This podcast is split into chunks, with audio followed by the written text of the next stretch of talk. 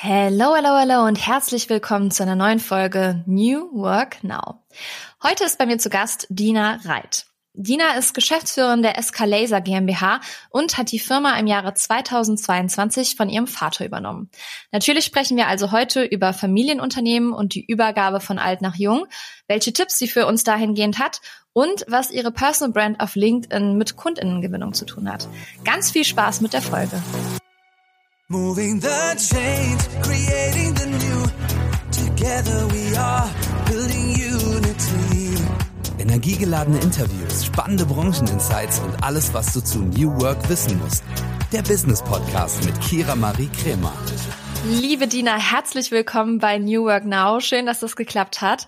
Und ich würde natürlich auch gerne von dir einmal wissen, ähm, womit du dein erstes Geld verdient hast, weil das ist so die Aufhängerfrage hier bei New Work Now und ich bin richtig gespannt. Ja, also erstmal. Manchmal erkennt man so Parallelen. vielen, vielen Dank, dass ich dabei sein darf und äh, vielen Dank für die Einladung. Und jetzt äh, muss ich gerade überlegen, also das erste Mal Geld verdient habe ich wahrscheinlich entweder mit Nachhilfe, die ich gegeben habe, oder als Babysitterin. Das waren so die Jobs, die ich so in der Schulzeit schon gemacht habe. Und Nachhilfe habe ich, glaube ich, in Mathe damals gegeben. Und ähm, ja, gebabysittet habe ich bei einem Nachbarskind. Schön, ja, BabysitterInnen hatten wir hier ganz viele schon im Podcast. Ja. Also das äh, kenne ich auch noch von früher. Und mittlerweile bist du ja ähm, Geschäftsführerin bei SK Laser GmbH. Und viele, die jetzt vielleicht den Podcast hören, kennen dich schon von LinkedIn. Da bist du ja auch schon lange aktiv und da bist du auch mir aufgefallen mit deinen Themen, besonders natürlich Familienunternehmen, Übergabe etc. Und ähm, das hat bei dir ja angefangen. Du hast als Trainee bei der SK Laser GmbH gestartet und seit 2022 hast du das Unternehmen von deinem Vater übernommen und bist jetzt Geschäftsführerin. Wie habt ihr da die Übergabe geplant? Wie kam es dazu, dass du dich entschieden hast, das zu übernehmen? Ja. Das ist richtig spannend. Du, also die, ähm, die Übernahme geplant, kann ich gleich was zu erzählen, war eigentlich gar nicht. Ja. Erstmal, ich wollte überhaupt nicht ins Unternehmen gehen. In der Schulzeit habe ich immer gesagt, auf gar keinen Fall gehe ich ins Unternehmen. Papa, du musst dir was anderes überlegen. Ähm, ich wollte ja Kuratorin im Museum werden, habe neben Wirtschaftswissenschaften auch Kunstgeschichte und Philosophie studiert. Und ich habe immer gedacht, das ist mein Herzblutthema. Und dann habe ich ähm, aber dann mal im Museum gearbeitet und habe gesehen, irgendwie, wie die Realität ist. Und habe dann gesehen, ah, ähm, stopp mal, ähm, irgendwie so dieses freie Arbeiten, wie ich das von meinem Vater kannte, die Selbstbestimmtheit und auch irgendwie die Selbstwirksamkeit, die man da hat, die ist gar nicht so gegeben ähm, in, in dem Anstellungsverhältnis, was ich da jetzt irgendwie als Vorbild hatte. Und dann habe ich ja mir überlegt, ich möchte doch ins Unternehmen gehen, habe dann meinen Master noch in Management gemacht und bin dann eingestiegen 2019. Und äh, ja, am Anfang, um ganz ehrlich zu sein, es war alles total ungeplant. Ich saß einfach mit meinem Vater zusammen im Büro und habe da äh, so mal geguckt, was er so macht und war eigentlich komplett überfordert, weil das war mein richtiger Job-Einstieg, wo ich das erste Mal Angebote geschrieben habe und solche Dinge. Und ja, und dann haben, haben wir irgendwie so gesagt, also so geht es nicht. Und dann habe ich nach zwei Monaten mit diesem Traineeship angefangen, habe dann bei uns hier überall in der Firma mitgearbeitet, zum Beispiel äh, in der Produktion, in der Buchhaltung und so äh, Vertrieb und so weiter. Und dann habe ich bei uns insgesamt dann elf Monate in der Konstruktion gearbeitet. Das hat mir ganz viel gebracht. Und das war eigentlich so der wirkliche Schritt, wie, wie das mit der Nachfolge geklappt hat. Und wir haben uns zur gleichen Zeit von einer Beraterin immer noch ähm, begleiten lassen, die die Nachfolge mit uns so mit Meilensteinen und sowas begleitet hat. Sehr cool. Ja, ich habe auch schon äh, gehört, meine Schwester hat mal bei einer Unternehmensberatung gearbeitet, die auch wirklich dahingehend sich spezialisiert haben und dann auch so Familienunternehmen beraten in der Unternehmensnachfolge, vorher wusste ich gar nicht, dass es das überhaupt gibt. Also von daher auch schön, dass ihr das genutzt habt, weil äh, ich glaube, es macht auf jeden Fall Sinn, Voll. nochmal so eine externe Brille drauf gucken zu lassen. Voll. Ja. Also kann ich nur empfehlen, ja. Wie haben denn eure Mitarbeitenden reagiert? Kannst du uns da mal so einen Einblick geben? Weil du bist ja jetzt auch äh, jung, dein Papa ist schon etabliert gewesen ähm, und oftmals ist es ja so, wir kennen auch diese Debatte gerade Generation Z und äh, Vorurteile und so. Wie, wie haben die dir begegnet? Ey, wie sind sie dir begegnet? Wirklich. Ähm, wenn, also ich sag immer, ich hatte solche Mauern im Kopf und ich glaube, dass ich auch diejenige war, die die größten Mauern im Kopf hatte. Ähm, ich konnte mir irgendwie gar nicht vorstellen, wie ich dann Geschäftsführerin und dann auch noch von so einem technischen Unternehmen werden soll. Boah, das war schon wirklich ein, hart, eine, ein hartes Stück, Stück für mich. Aber ähm, jemand, der von Anfang an an mich geglaubt hat, war mein Vater und die Mitarbeitenden, um ehrlich zu sein, auch. Also ich kannte die meisten ja schon und ich glaube, die meisten waren auch ganz froh. Die haben ja gesehen, okay, der Herr Kolbach wird irgendwie immer älter. Was passiert denn jetzt, ja? Und ich glaube, die meisten waren dann schon froh, dass sie gesehen haben, okay, es gibt einen Zukunftsplan und es gibt eine Sicherheit, irgendwie, das wird weitergeführt hier. Und dieses Traineeship, was ich gemacht habe, das war ja so, dass ich wirklich mit jedem zusammengearbeitet habe. Also ich habe mir von denen den Job erklären lassen. Ich habe mir da sehr viel Zeit auch genommen. Ich habe dann so eine Woche vielleicht äh, mit den Leuten wirklich zusammen, also jeweils mit den Leuten zusammengearbeitet, manchmal auch länger natürlich. Und ähm, habe dann einfach mir das erklären lassen. Zum Beispiel, wie sägt man ein Profil und äh, wie schraubt man Profile zusammen? Hatte ich ja keine Ahnung von. Und ähm, dann haben die mir das gezeigt und dann habe ich eben selber kleine Projekte übernommen, also selbst mal eine Maschine aufgebaut. Und das hat mir sehr, sehr viel gebracht und das hat auch im Verhältnis zu den Leuten ganz viel gebracht, weil wir sind uns da auf Augenhöhe ähm, begegnet.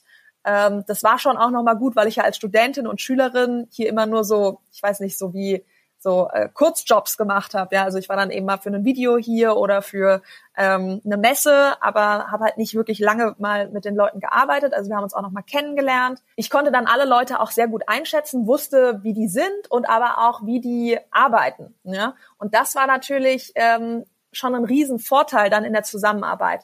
Was ich werde das immer wieder gefragt, aber was mir keinmal passiert ist, ist, dass Leute irgendwie so gesagt haben, oh, der traue ich das nicht zu und ähm, mit der möchte ich nicht arbeiten. Aber was ich erlebt habe, ist, dass dann natürlich schon ein paar Leute, wenn es dann, keine Ahnung, um eine Gehaltsverhandlung ging, eher noch zu meinem Vater gegangen sind. Ja, das muss man dann natürlich langsam etablieren und dann habe ich am Anfang immer dabei gesessen und dann irgendwann habe ich halt dann äh, das Gespräch geführt, ja, und dann irgendwann war mein Vater gar nicht mehr dabei. Aber das ist einfach eine, eine ja, Gewöhnungssache, glaube ich auch. Ja, also wir sind ja Gewohnheitstiere. Ja, wenn man sich an eine Person oder Führungskraft gewöhnt hat, dann äh, ist es natürlich auch schwer, sich umzugewöhnen, beziehungsweise es dauert ein bisschen. Das hat, kann man ja nicht von heute auf morgen machen. Das hat äh, dann ja auch nichts mit den Generationen zu tun. So sind wir Menschen ja einfach veranlagt. Deswegen schön, dass du das nochmal rausstellst. Ja. Was waren denn so Herausforderungen, die dich da begleitet haben bei der Übernahme naja, als erstes war für mich ja schon fachlich einfach viel zu lernen. Ja, ich komme ja, hatte ich ja schon erzählt, nicht von einem technischen Hintergrund. Ich habe keinen Maschinenbau studiert oder Elektrotechnik oder Lasertechnik. Und ähm, da hatte ich einfach super viel aufzuholen. Und mir hat da die Konstruktion sehr viel gebracht, dass ich da wirklich äh, in der Konstruktion, also in der Konstruktion entstehen quasi unsere Maschinen am Computer. Und davon werden dann die technischen Zeichnungen, also die Baupläne und so weiter abgeleitet und dann wird es aufgebaut. Und ähm, das ist ja so eine Rolle, die zwischen dem Vertrieb und der Produktion steht. Also wir haben den Auftrag schon bekommen und dann bauen wir die quasi am Computer im 3D-Modell zusammen, die Maschine. Und das ist ähm, für mich eine super Rolle gewesen, weil ich da, also erstmal das ganze Vokabular, um was geht's hier eigentlich? Ja, dann ähm, einfach die grundlegenden ähm, ja, Funktionsweisen habe ich da gelernt. Ähm, und dann geht das weiter. Also in der Konstruktion, du musst ja auch ähm, dir wirklich überlegen, wie könnte so eine Maschine sein. Du musst Lösungen erarbeiten. Das geht natürlich jetzt nicht von Anfang an, aber wenn du da irgendwann mal bist, dann kannst du natürlich auch den Sondermaschinenbau, den wir ja hier machen. Also wir bauen unsere Laser jeweils nach Kundenwunsch. Ähm, wenn, wenn du das gemacht hast in der Konstruktion, kannst du natürlich dem Kunden auch ganz anders gegenübertreten. Ja, also das war für mich schon eine Riesenherausforderung und das hat bei mir auch Zeit gebraucht. Also ich würde sagen, so nach anderthalb Jahren habe ich mich ziemlich ähm, sattelfest dann gefühlt beim Technischen, aber davor, also ich hatte schon natürlich mal Termine, wo ich geschwommen bin, ja. Und ähm, tja, dann, ich glaube, viel Persönlichkeitsentwicklung. Also ähm, man kommt in so einen Job rein und dann äh, ja gerade frisch von der Uni und auf einmal muss man dann Personalgespräche führen, auf einmal muss man Entscheidungen treffen, äh, muss sich überlegen, wo man strategisch in Zukunft hin möchte. Das sind Sachen, die kann man nicht einfach. Ähm, das muss man lernen und das lernt man einmal, ähm, indem man es erklärt bekommt, indem man äh, Sachen vielleicht auch mal anschaut bei anderen, aber viel lernt man auch wenn man es einfach mal macht und ähm, wenn man reingeschmissen wird und die Dinge eben tut. Ne? Und ähm, das sind, sage ich mal, auch Wachstumsschmerzen, die bei solchen Dingen äh, stattfinden. Also nicht jede Entscheidung, die man trifft, ist supidupi von Anfang an. Ähm, ich hatte Gott sei Dank immer meinen Vater an meiner Seite und habe da auch sehr viel ihm vertraut. Also die, die großen Schritte bin ich eben nicht am Anfang schon alleine gegangen, sondern erst später wenn du dir das erste Mal so einen kompletten Zyklus äh, mitgemacht hast von Personen einstellen bis hinterher auch mal eine Person entlassen müssen, ähm, das sind krasse Sachen. Ähm, Und ja, darauf bereitet dich kein Unikurs vor, sag ich mal. Das glaube ich, ist ganz, ganz viel Learning by Doing, würde ich jetzt mal unterstellen. Und ich finde es auch schön, dass du nochmal sagst, du hast es ja am Anfang Herausforderungen mit den Fachkenntnissen und dem Vokabular und zeigst aber trotzdem, dass es geht, auch Führungskraft zu sein, obwohl du jetzt nicht aus dem Maschinenbau kommst, weil darum geht's ja auch im New Work-Kontext, dass Führungskräfte führen, weil sie gut führen und nicht, weil sie operativ die Dinge beherrschen und man kann sich immer noch einarbeiten und solche Dinge lernen und das bist du ja das beste Beispiel für. Voll. Und wenn ich mir zum Beispiel meinen Vater anschaue, ich finde es immer so lustig, wenn Leute sagen, ah ja, dein Vater ist ja auch Wirtschaftler. Ist er auch. Der hat das gleiche Studium wie ich gemacht, Wirtschaftswissenschaften. Aber der arbeitet halt schon seit Jahrzehnten in der Industrie und ich meine, ein Studium sind irgendwie so, keine Ahnung, fünf Jahre oder sowas, wenn du Bachelor und Master machst. Aber wenn du halt Jahrzehnte in der Industrie arbeitest, da nimmst du schon auch ganz schön viel Fachwissen mit. Ja, also ähm, mein Vater kennt sich in technischen Dingen extrem gut aus, logischerweise. Er ist einfach in dem Thema drin und ähm, deswegen klar, ich habe einen Quereinstieg gemacht, ja, aber ich glaube, man kann, wenn man Bock drauf hat, natürlich, ja, aber man kann sehr, sehr viel lernen. Auf jeden Fall. Und du hast gerade jetzt deinen Vater schon mal angesprochen, mehrfach. Du hast gesagt, du bist 2019 ins Unternehmen rein, 22 hast du es übernommen und jetzt sind wir ja noch mal zwei Jahre später. Ähm, wie stark ist dein Papa noch involviert? Also ist er noch sehr beratend oder aktiv sogar im Unternehmen tätig? Ja, also mein Vater ist noch 20 Stunden die Woche bei uns im Unternehmen. Wir sind derzeit beide Geschäftsführer und mein Vater wird 2025, also Ende nächsten Jahres, aus dem Unternehmen ausscheiden. Und ähm, also ich konnte mir das früher gar nicht so vorstellen, aber wir haben uns ja immer schon gut verstanden und die Zusammenarbeit mit ihm, ich sehe das heute als ein großes Privileg, so viel Zeit mit seinen Eltern verbringen zu können. Meine Mutter ist ja auch zwei Tage die Woche hier im Unternehmen. Ähm, ich bin total der Familienmensch, mir ist es sehr wichtig. Ähm, aber so wie ich mit meinem Vater nochmal zusammengewachsen bin, irgendwie in den letzten Jahren, das hätte ich nicht gedacht. Ja, weil wenn du dann halt durch, keine Ahnung, die Höhen und Tiefen des Unternehmertums durchgehst zusammen, das schweißt einfach nochmal anders, ja, zusammen. Und ähm, als er dann, äh, das war, oh, wann war das? 20, Ende 2022 ist mein Vater dann in Teilzeit gegangen, eben 20 Stunden die Woche. Ähm, und da war ich auch so ein bisschen wehmütig, um ehrlich zu sein, weil ich irgendwie so dachte, oh, schade, dass wir nicht mehr so viel Zeit miteinander verbringen. Aber andererseits war ich schon auch froh, muss ich auch ehrlich sein, ähm, dass ich jetzt einfach so ein paar Sachen einfach jetzt entscheiden kann. Weil ähm, vorher es ist natürlich viel Abstimmung, wenn man zusammen äh, ein Unternehmen führt. Und ich habe dann eben die Gesamtverantwortung übernommen und es gibt jetzt viele Prozesse, wo mein Vater einfach ja nicht mehr so eingebunden ist. Also ähm, Klar, wenn er das wissen wollte, könnte er natürlich alles drüber erfahren, ist gar keine Frage, aber ähm, er lässt mich da mein Ding machen. Und mh, mm, wir hatten natürlich schon Situationen, wo mein Vater zum Beispiel anders entschieden hätte als ich. Und ich musste erstmal mich dann durchsetzen und dann aber auch die Stärke haben, bei dieser Entscheidung zu bleiben, wenn du weißt, dass der andere das schon ziemlich lang gemacht und äh, das irgendwie auch bisher ganz gut geklappt hat, was er gemacht hat, dann trotzdem dabei zu bleiben und zu sagen, nee, und auch wenn du es so nicht machen würdest, wir machen das jetzt so. Ähm, das war schon auch manchmal ein Kraftakt, ja. Und deswegen ist es schon auch cool, dass ich jetzt so mein Ding machen kann. Richtig schön, toll. Ja, ich habe auch äh, letztes noch mal gemerkt, wie sehr Familienmensch ich geworden bin. Ich habe mir nämlich äh, das Kreuzband gerissen letztes Jahr beim Skifahren ja. und habe mich dann in Köln operieren lassen und war jetzt drei Wochen bei meiner Family zur Pflege ja. quasi. Ähm, genau und und da merkt man ja einfach noch mal, wie wichtig Familie einfach ist und äh, schön, dass du sagst, dass du dich ja, nochmal mit deinem Papa nochmal mehr verbunden fühlst aufgrund der Gemeinsamkeiten, weil es gibt bestimmt auch Fälle, bei denen die Zusammenarbeit nicht so gut funktioniert hat wie bei euch. Ja. Und ähm, ja, also ich erinnere mich noch an einen LinkedIn-Post von dir ganz am Anfang, ich glaube mit deinem Papa zusammen. Und äh, da hat man einfach auch schon gemerkt, so wie du geschrieben hast oder er, dass ihr euch gegenseitig sehr stark unterstützt. Und ich glaube, das ist ja auch so ein Tipp, den du wahrscheinlich auch mitgeben würdest, ne? Echter Support untereinander, super wichtig. Ja, voll. Ähm, und also dieses ganze Familienunternehmen-Thema ist etwas, womit ich mich viel beschäftige und ich weiß auch, dass das ähm, manchmal auch viel schwieriger ist, ähm, so eine Nachfolge zu gestalten. Und so ein bisschen mein Learning daraus ist, Nachfolge ist Arbeit für beide, eben nicht nur für die Generation, die eben nachfolgt, also meine, die junge Generation. Ähm, und das, das ist, denke ich, was, was allen klar ist. Natürlich du kommst neu in Unternehmen rein, du musst dafür arbeiten, da reinzukommen, du musst ähm, dir erstmal alles aneignen, du musst viel lernen. Aber es ist eben auch Arbeit für die Generation, die abgibt. Ne? Also mein Vater zum Beispiel, so wie er das Unternehmen geführt hat, das ist nicht genauso, wie ich das auch mache.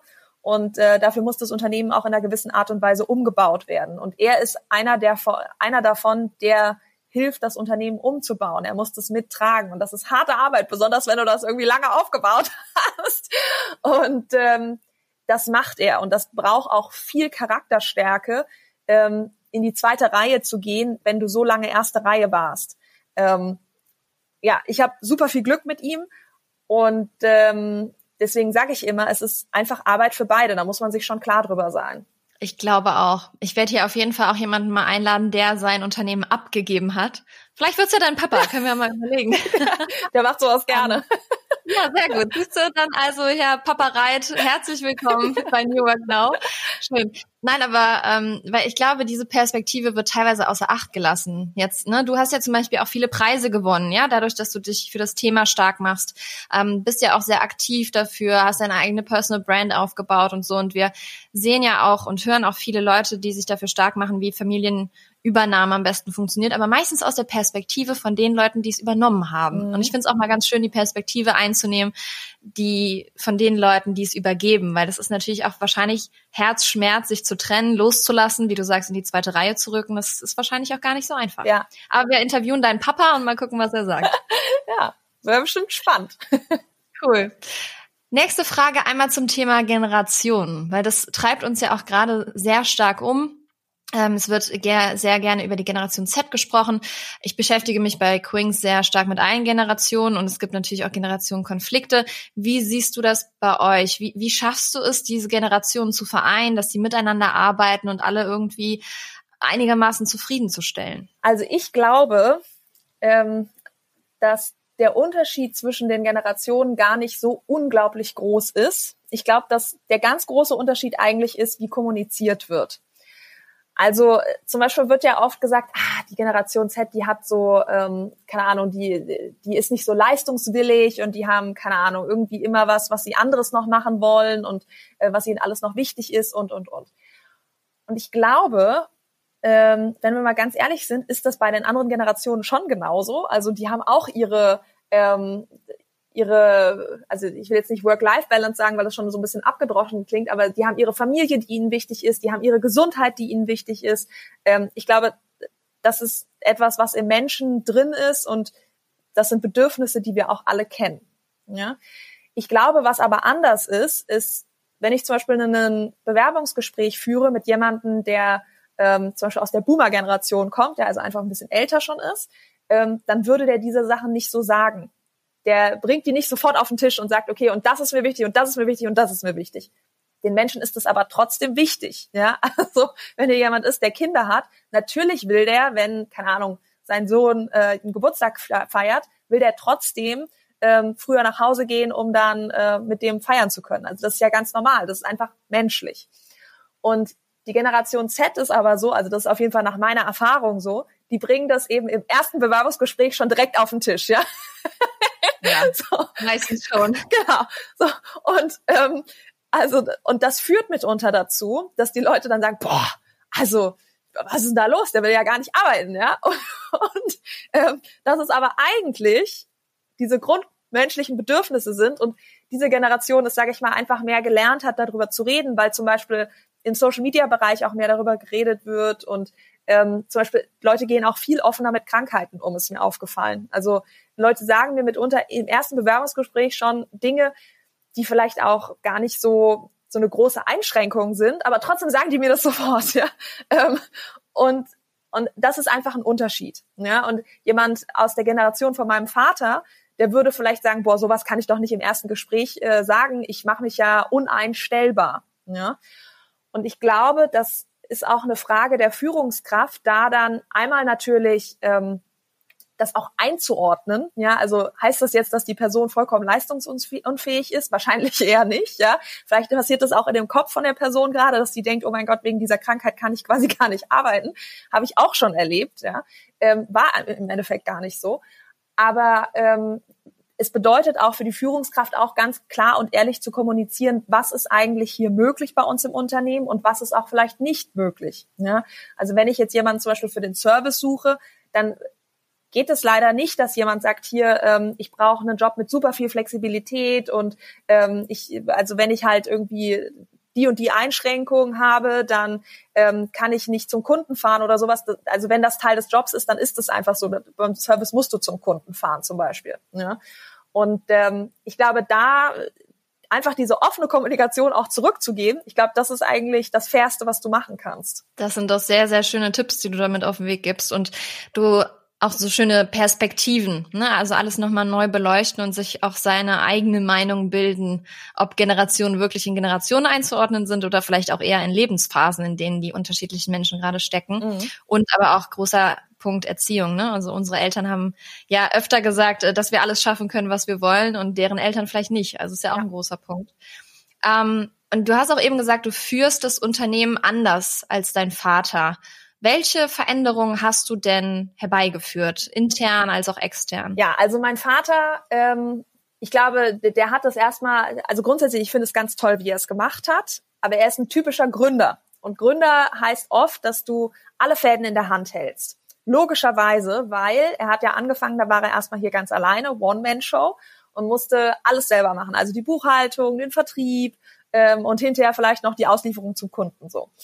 Und ähm, das ist etwas, was, und das ist ganz typisch auch für die zweite Generation, die ich jetzt bin, ähm, was dann irgendwann, wenn man das Unternehmen weiter professionalisiert, wenn man ähm, mehr ähm, einzelne, also wenn Funktionen nicht doppelt auf äh, Einzelpersonen äh, belegt werden, sondern wenn das ein bisschen entzerrt wird, wenn ähm, mehr Funktionen vielleicht auch überhaupt erst eingerichtet werden. Das sind Dinge, die, die wir schon jetzt geändert haben in den letzten Jahren. Wir sind da immer noch nicht äh, da, wo ich mir das wünsche, aber wir sind schon einige Schritte gegangen. Und ähm, ich glaube, am krassesten war das bei uns, also zum Beispiel die Produktion, weil das nicht so ein Thema war, wo mein Vater extrem äh, stark involviert war. Da war das eh schon, da sind wir einige Schritte äh, schon gegangen. Aber ähm, ein sehr krasses Thema war bei uns der Vertrieb. Also der Vertrieb hing zu allergrößten Teilen an meinem Vater. Und äh, mein Vater liebt auch den Vertrieb, der kann das sehr, sehr gut. Und äh, was der hier geleistet hat in diesem Unternehmen, ist unglaublich. Also ich glaube, alle Vertriebler, wenn die seine Zahlen sich angucken würden, würden wirklich so mit den Ohren schlackern. Das ist wirklich krass. Ähm, aber das ist natürlich nicht so nachhaltig. Ne? Also erstmal, wenn mein Vater aus dem Unternehmen rausgeht. Plus, ähm, ich habe also ich glaube, auch im Vertrieb ist es schon auch wichtig, dass nicht nur alles auf eine Person konzentriert ist. Und ähm, genau, und dann haben wir eben überlegt und ich habe dann gesagt, du, wir müssen jetzt mal einen Vertriebler einstellen und mein Vater hatte halt ganz viele Argumente, warum das nicht möglich ist. Ja? also ähm, von äh, viel zu teuer und das braucht so lange, bis der eingearbeitet ist und äh, er hätte das schon mal probiert und hinterher wäre das ein Servicetechniker geworden und und also ganz viele Sachen, warum das halt alles nicht geht, ja und ähm, dann auch natürlich jemand zu finden, mit dem er dann wiederum zufrieden war. Ja, also diesen ersten Vertriebler einzustellen, das war wirklich nicht einfach für uns. Und ähm, wir haben das äh, geschafft und äh, mein Vater ist diesen Schritt mitgegangen, weil er gesagt hat, Dina, du bist die Zukunft und wenn du das so siehst, dann müssen wir das jetzt so machen. Und ähm, ich bin sehr happy, dass das so geklappt hat alles. Was er immer noch macht, ist der Vertrieb im Ausland. Ähm, und er ist da auch total happy, das jetzt zu tun. Ähm, aber das war so, so ein Beispiel, was wir zum Beispiel hier ganz drastisch geändert haben. Ja? Ähm, keine Ahnung, was gibt's noch? Ich meine, klar, ich habe, ich, ich duze alle, mein Vater sieht's alle, also solche klassischen Themen. Ähm, mein Vater hat ganz viel auf Messen gesetzt. Ähm, wir waren 2019, das war ja mein erstes Jahr hier, noch auf 19 Messen als Aussteller. Das ist richtig viel. Wow. Ja, das ist echt krass. Und mein Vater war übrigens auf den meisten der Messen natürlich auch selber unterwegs. Ähm, und das war immer so ein Thema, wo ich gedacht habe, okay, das müssen wir echt ändern. Und wir haben natürlich ganz viel jetzt im Online-Bereich, was wir machen. Und dieses Jahr gehen wir zum Beispiel auf vier Messen. Letztes Jahr waren wir auch auf vier Messen. Das ist, denke ich, eine Größe, die man ganz gut so handeln kann. Glaubst du, dass dein Personal Branding bei LinkedIn da auch nochmal gut tut? Also Kundengewinnung oder auch, ähm, dass die Mitarbeitenden, ich weiß nicht, ob eure Mitarbeitenden äh, auf LinkedIn unterwegs sind, aber ob die, ne, wenn die das sehen, dass du da unterwegs bist und vielleicht so Werbung fürs Unternehmen machst, wie siehst du das? Ja, also das hat für uns einen riesen Effekt. Ähm, fürs Unternehmen ist das sehr gut. Äh, klar, einmal Brandbuilding, aber auch ähm, Kundengewinnung und auch äh, Mitarbeitendengewinnung. Haben wir beides schon darüber geschafft. Ähm, Kunden relativ häufig auch. Und es ist natürlich nicht nur LinkedIn, das ist ja klar. Also LinkedIn ist ja verknüpft mit Artikeln, mit, ähm, keine Ahnung, wir haben absoluter ähm, Top-Punkt äh, äh, in unserer Firmengeschichte war, als wir in der Tagesschau waren, ja, was auch irgendwie oh, so wow. dadurch ja, zustande gekommen ist. Wann war das? Das war, ähm, ich glaube, letzten Sommer. Und ähm, da haben wir über die aktuelle wirtschaftliche Lage so ein bisschen gesprochen. Und das war total cool, weil da natürlich auch ein paar von den Leuten hier dann mitgefilmt wurden und die waren so stolz und das war richtig klasse. Und auch sonst ist es natürlich, dass die Leute schon stolz drauf sind, dass wir als ähm, ja kleines Familienunternehmen, als Mittelständler ähm, schon einen Ansehen im Markt haben, der der schon ja sich sehen lässt. Ja, das ist schon cool. Also die freuen sich da auch drüber. Auf jeden Fall. Es sorgt ja auch für Bindung zum Unternehmen, ne? wenn man sich damit identifizieren kann und so. Wie viele Mitarbeitende seid ihr gerade? Wir sind 20 Leute. Wahnsinn. Aber Verantwortung für 20 Leute, schon nicht schlecht, so frisch aus dem Studium. Ja. Ist nicht ohne, glaube ich. Und äh, du hast gerade gesagt, ähm, du machst ja noch mehr als LinkedIn. Du bist ja unter anderem Co-Hostin eines Podcasts. Also wir sind ja hier in einem Podcast und das ja. äh, bedeutet ja, das ist die beste Möglichkeit für andere Podcasts Werbung zu machen, weil schon Menschen zuhören oder dieses Medium sowieso schon konsumieren. Deswegen hüpft doch mal gerne rüber auf Hermann und ich, der Nachfolge-Podcast. Da ist Lina nämlich Co-Hostin. Wir verpacken das natürlich auch alles, wie ihr das von uns kennt, in die Show Notes. Und äh, du bist ja außerdem noch im Industriebeirat Wiesbaden und bei Startup Teens aktiv. Startup Teens ähm, kennen wir auch aus LinkedIn und äh, verschiedenen Berichterstattungen. Und da, wie, wie bringst du das alles unter einen Hut? Also ich habe eben auch schon mal angerissen, du hast Preise gewonnen, dafür muss man sich ja wahrscheinlich auch bewerben und also all das zu deiner Haupttätigkeit. Also wie, wie schaffst du es? Ja, also bei den Preisen, ich glaube, die Preise, die ich gewonnen habe, da, äh, das waren Gott sei Dank alles Sachen, wo ich mich nicht bewerben musste. Ähm, wir haben uns auch mal für was beworben, aber das haben wir nicht gewonnen. Okay. naja, unverhofft kommt oft. Und ähm, wer weiß, hallo, du bist ja erst gerade, ne? Mal gucken, was die nächsten Jahre noch so bringen. Es muss ja noch Luft nach oben ja, sein, sonst macht es ja keinen Spaß. Absolut. Naja, also ich finde auch überhaupt nicht, äh, ich weiß schon gar nicht mehr, was das genau war. Alles gut. Auf jeden Fall, äh, diese Sachen, die du jetzt gerade erzählt hast, genau, das ist alles ehrenamtlich. Ja, also ähm, bei dem Podcast, das mache ich, weil ich wirklich finde, dass das Thema Nachfolge in Deutschland ein bisschen unterrepräsentiert ist und weil es ähm, was ist, wo ich krampfhaft damals bei meinem Einstieg nach Vorbildern gesucht habe. Und ich finde es ganz toll, was die Lena, also meine meine andere Co-Host, die Lena Schaumann, ähm, die hat ja den Podcast erst überhaupt aufgebaut und ich darf jetzt mit dabei sein. Ähm, was sie da aufgebaut hat, finde ich total gut und ich weiß, dass viele Leute da auch wirklich Tipps herbekommen. Ähm, genau mit dem Industriebeirat Wiesbaden ist genauso. Also äh, Wiesbaden äh, ist gar nicht so bekannt, dass das Industrie wirklich so ein, so ein Thema hier ist. Ist eher so eine Beamtenstadt als Landeshauptstadt und keine Ahnung, Schufa ist hier und sowas. Und aber hier gibt's auch tolle Industrieunternehmen und da so ein bisschen die Rahmenbedingungen zu setzen, das ähm, ist, ist schon cool, dass ich da dabei bin. Und Startup Teens, ich meine, hallo, ähm, unternehmerisches Denken bei Teenagern fördern, finde ich einfach super. Und ja, also diese Sachen, da engagiere ich mich ehrenamtlich und ich mache das ähm, super gerne. Ich sag dir aber auch ganz ehrlich, ich muss schon immer sehr schauen, wie ich das alles unter einen Hut bekomme. Ähm, ich habe zum Beispiel jetzt auch als ein Motto für 2024, also als wir ins Jahr gestartet sind, habe ich mir vorgenommen, mehr Fokus. Ja? Und ähm, ich habe jetzt auch schon ganz fleißig sehr viele Dinge abgesagt, äh, zu denen ich eingeladen wurde. Also ähm, leider konnte ich da nicht dabei sein, ganz schade, aber ähm, man muss so ein bisschen schauen, wie, ja, wo sind wirklich die Prioritäten? Ähm, und für mich ist die Priorität SK Laser. Ähm, ich weiß, dass äh, dieses ja die Personal Brand Dina Reit natürlich hat eine Strahlkraft und ich vernachlässige das jetzt auch nicht. Also ich mache weiterhin meine LinkedIn-Beiträge, mir macht es auch super viel Spaß. Ähm, aber es geht jetzt halt nicht darum, auf irgendwelche Veranstaltungen für mich zu gehen und da ähm, ja so sehen und gesehen werden. Das ist nicht das Wichtigste für mich. Ja. Wichtiger ist, dass es bei Escalaser vorangeht. Und ähm, wenn ich dann auf eine Veranstaltung gehe, wo ich wirklich einen klaren Impact für Escalaser sehe, dann mache ich das sehr gerne. Ähm, ja, aber das, das, also es ist immer ein Balanceakt äh, für mich und man muss schon sehr genau schauen, was kann ich alles leisten. Auf jeden Fall. Also sonst leidet natürlich auch die mentale Gesundheit. Das Voll. Äh, ist ja auch ein Thema, was glücklicherweise immer mehr Aufmerksamkeit bekommt. Aber wie du sagst, Fokus ist super wichtig und auch zu gucken, ne, wenn dein Fokus Escalaser ist, äh, was tut dem Fokus gut, weil sonst verzettelt man sich ganz schnell und weiß gar nicht mehr, wofür mache ich das jetzt überhaupt. Ja. Deswegen äh, sehr, sehr wichtig und schön, dass du das mit uns teilst. Gab es denn jetzt so abschließend nochmal retrospektiv betrachtet einen sehr, sehr prägenden Moment in deiner Zeit als Geschäftsführerin, den du mit uns teilen kannst? Also ich weiß nicht, ist jetzt gerade in meinem Kopf. Es war aber kein Moment, als ich Geschäftsführerin war, sondern ähm, ich hatte ja vorhin erzählt, dass dieser technische Part, dass mir das so ein bisschen schwer gefallen ist, da, ähm, also oder nicht schwer gefallen, sondern dass ich da einfach erstmal viel zu lernen hatte. Und diese Mauern im Kopf, die ich hatte, wo ich so gedacht habe, oh mein Gott, äh, kann ich das überhaupt alles schaffen?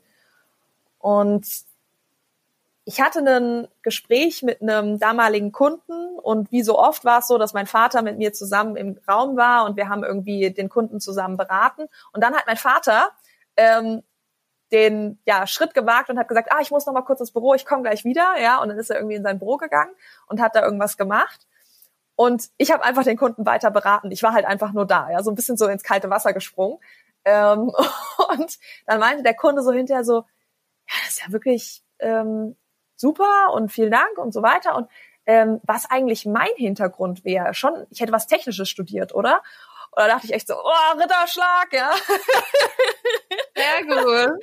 Und ich so, nee, nee, äh, Wirtschaftswissenschaften, Kunstgeschichte, Philosophie. Und der konnte es gar nicht glauben, so. Das war schon ähm, ein guter Moment für mich, ja. Schön. Weil oft sind prägende Momente ja auch so negative ne, die einem im Gedächtnis bleibt. Und voll schön, dass du so einen positiven mit uns teilst, der äh, ja wirklich wenn man von außen dann nochmal die Bestätigung bekommt, das, ja. das wirkt schon Wunder auch fürs Selbstbewusstsein und für die zukünftigen Schritte und so. Voll. Wirklich cool.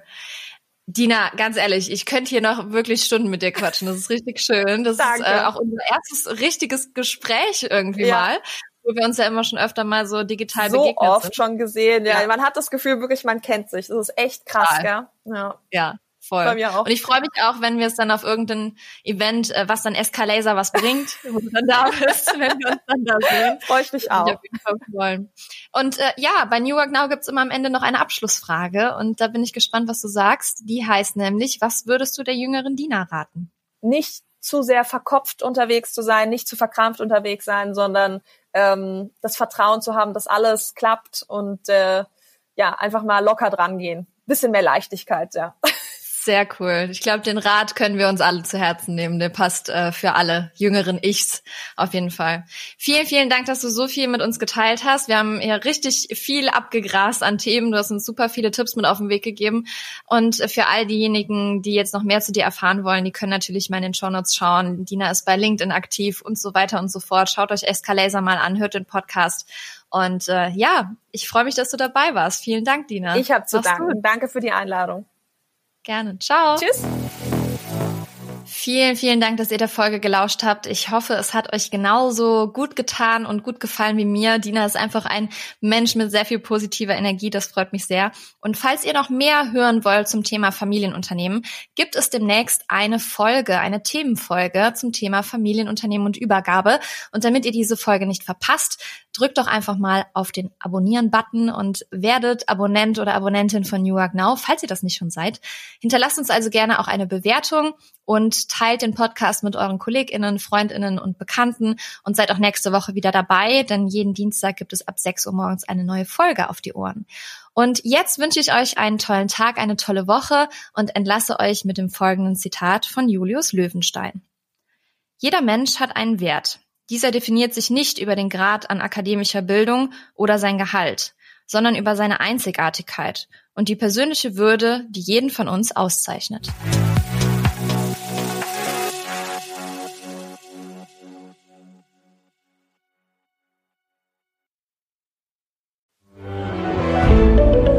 Ein Podcast von Funke.